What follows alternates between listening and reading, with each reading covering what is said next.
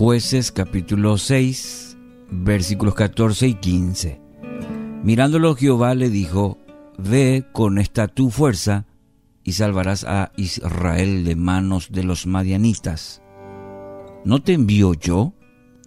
Gedeón le respondió de nuevo, Ah, Señor mío, ¿con qué salvaré yo a Israel?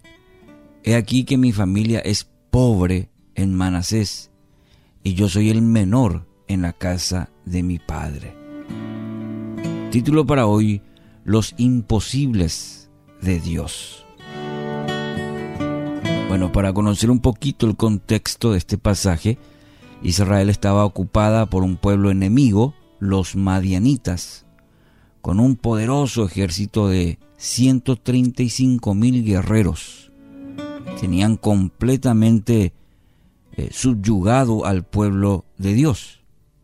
A modo de tributo se llevaban lo mejor de la tierra, lo mejor del ganado de Israel, y el pueblo lógicamente estaba totalmente desmoralizado y sin esperanza. En medio de esta situación un ángel se sentó cerca de Gedeón, quien estaba limpiando trigo justamente para esconderlo de los madianitas. El texto de hoy nos da los detalles de la misión que Dios quería encomendarle a este varón, Gedeón.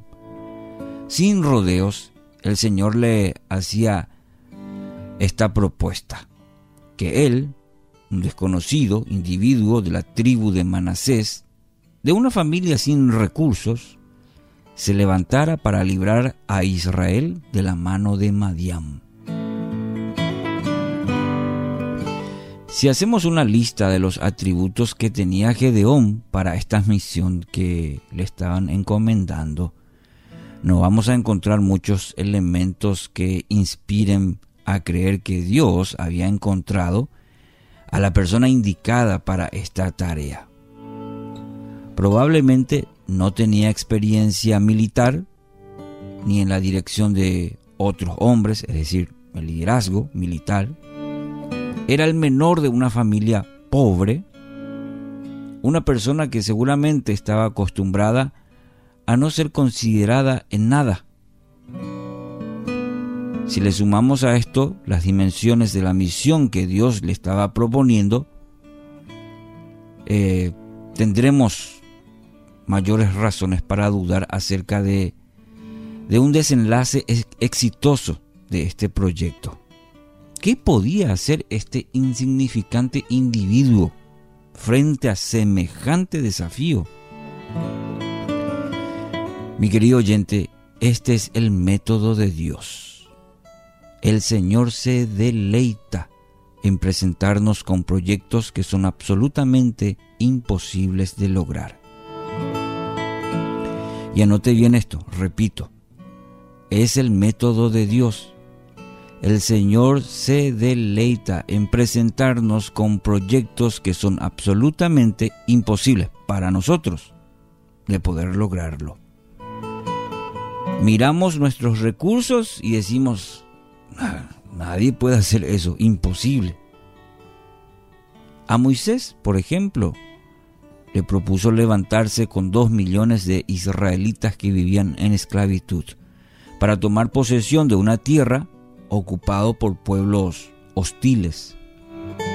A Josué le propuso conquistar una ciudad fortificada cantando coritos. A Jonás le propuso predicar la humillación a un pueblo que se había propuesto la conquista del mundo. A los apóstoles les propuso que hicieran discípulos de todas las naciones de la tierra. Bueno, y podemos dar muchos más ejemplos bíblicos. Entonces, es precisamente esta sensación de sentirnos completamente desbordados por la magnitud de un proyecto lo que nos asegura que estamos frente a una propuesta divina. Dios nunca nos hace partícipes de planes que pueden ser logrados por nuestras propias fuerzas. Y este es un principio, anótelo también. Dios nunca nos hace partícipes de planes que pueden ser logrados por nuestras propias fuerzas. El Señor se deleita en meternos en situaciones donde toda nuestra astucia, nuestra capacidad, nuestros recursos, nuestras proyecciones se ven hasta algunos casos absolutamente ridículos. Y ahí está el Señor, mostrándonos su poder, su gracia, su soberanía frente a nuestros limitados recursos.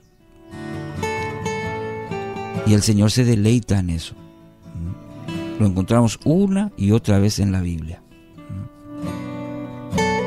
Este es el método de Dios. Así actúa Dios. Si usted quiere participar en los proyectos de Dios, necesita sentir que sus propios recursos son inadecuados. Los proyectos de Dios solamente se logran con los recursos del Señor. No sé, al terminar este año, al mirar el, nuevo ya con expectativas en los proyectos de Dios, tenga presente siempre este principio. Los proyectos de Dios solamente se logran con los recursos de Dios. Que así sea.